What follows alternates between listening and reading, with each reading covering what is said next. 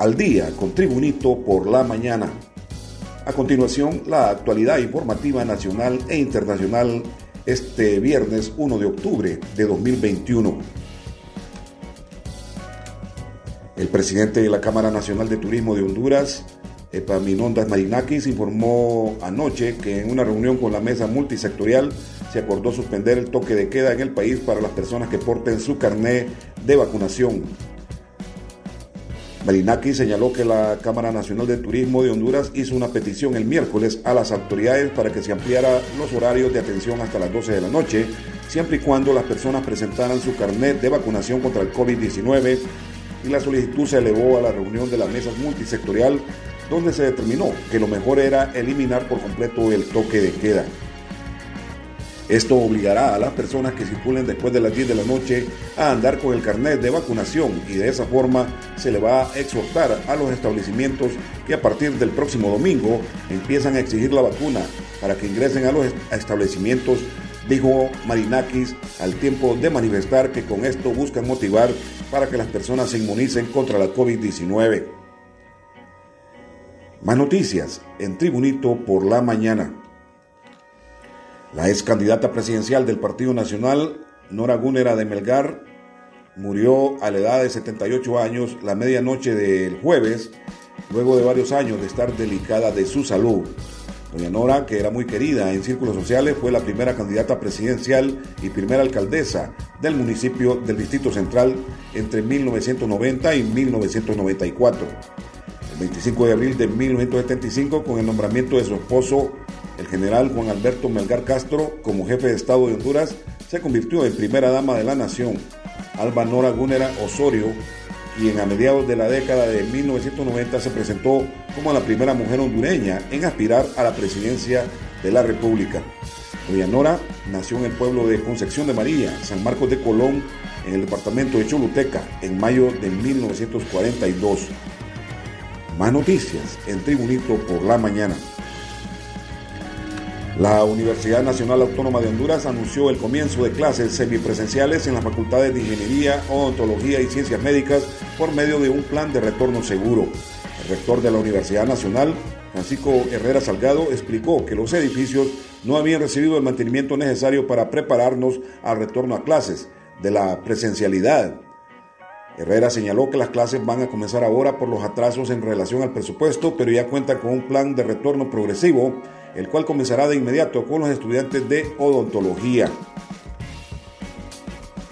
Política en Tribunito por la mañana.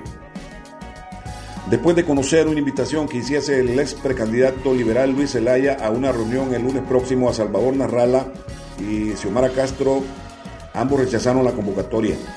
En un Twitter, Zelaya posteó, si nuestro interés es Honduras y queremos juntos sacar al Partido Nacional del poder, convoco respetuosamente a Salvador Presidente y Xiomara Castro, por cierto, feliz cumpleaños, a reunión el día lunes 4 de octubre a las 10.30 de la mañana en Hotel Portal del Ángel en Tegucigalpa. Sí se puede. Ya la candidata de Libre, Xiomara Castro, informó que no asistiría a la reunión, pues ya había hecho un llamado, ella ya había hecho un llamado a unirse en mayo de este año a la cual Zelaya tajantemente dijo que no asistiría. Más noticias en Tribunito por la mañana. Bajo circunstancias misteriosas, un hondureño perdió la vida mientras permanecía bajo custodia policial en el condado de Roanoke, Virginia, Estados Unidos. El terrible hecho se registró el pasado jueves 16 de septiembre. La víctima, identificada como Juan Luis Gabarrete Romero, de 46 años, era padre de dos niños menores de 5 años, quienes quedaron huérfanos luego de la tragedia que sus familiares aún no logran explicarse. Según se conoció, horas antes de su muerte, el hondureño se detuvo en una gasolinera localizada en Roanoke con el objetivo de descansar antes de continuar su camino de regreso hacia Carolina del Norte, donde le esperaba su familia. Tras sentirse cansado por el largo viaje, Gabarrete Romero decidió tomar una pausa y dormir por un instante. Sin embargo, al percatarse de su acción, el encargado de la gasolinera llamó a la policía que posteriormente le dio detención y bajo custodia policial el compatriota fue reportado muerto allá en Estados Unidos. Más noticias en Tribunito por la mañana. Más de 22.000 integrantes de cuerpos de seguridad y socorro se incorporaron desde este jueves a operativos en 700 puntos de control diseminados a nivel nacional de cara al asueto de la Semana Morazánica. Con el lema Hagamos de la prevención una tradición y con las medidas para prevenir el COVID-19, las distintas unidades que conforman las Fuerzas Armadas se unieron a la Comisión Nacional de Prevención en Movilizaciones Masivas con APREN, informó el jefe de comunicaciones y estrategias del Instituto Armado José Antonio Cuello. Cuello apuntó que los 700 puntos de control estarán instalados en carreteras, playas, balnearios y otras zonas turísticas como parte de la prevención de accidentes y muertes y contagios por COVID-19 durante la Semana Morazánica que se avecina en Honduras. En los deportes, en Tribunito por la mañana, sin tener un brillante partido, el Club Deportivo Motagua logró el pase a los cuartos de final de la Liga CONCACAF al vencer 1 0 al Universitario de Panamá, aquí en el Estadio Nacional de Tegucigalpa, rival con quien había empatado en la ida 2-2 en Ciudad de Panamá.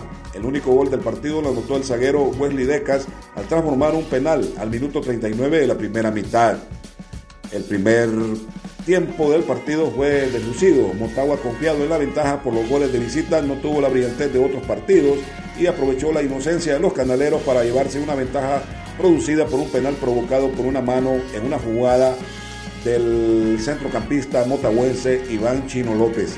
La falta fue cobrada magistralmente por el zaguero zurdo del Motagua, Wesley Decas, quien cobró impecable y abajo del portero José Guerra, venciéndolo al minuto 39 de la primera mitad para eliminar al club universitario de Panamá y ahora Motagua pasa a los cuartos de final de la Liga de la Confederación Norte, Centroamérica y el Caribe de Fútbol con CACAF. Y este ha sido el podcast de Tribunito por la mañana de este viernes 1 de octubre de 2021. Gracias por tu atención. Tribunito por la Mañana te invita a estar atento a su próximo boletín informativo.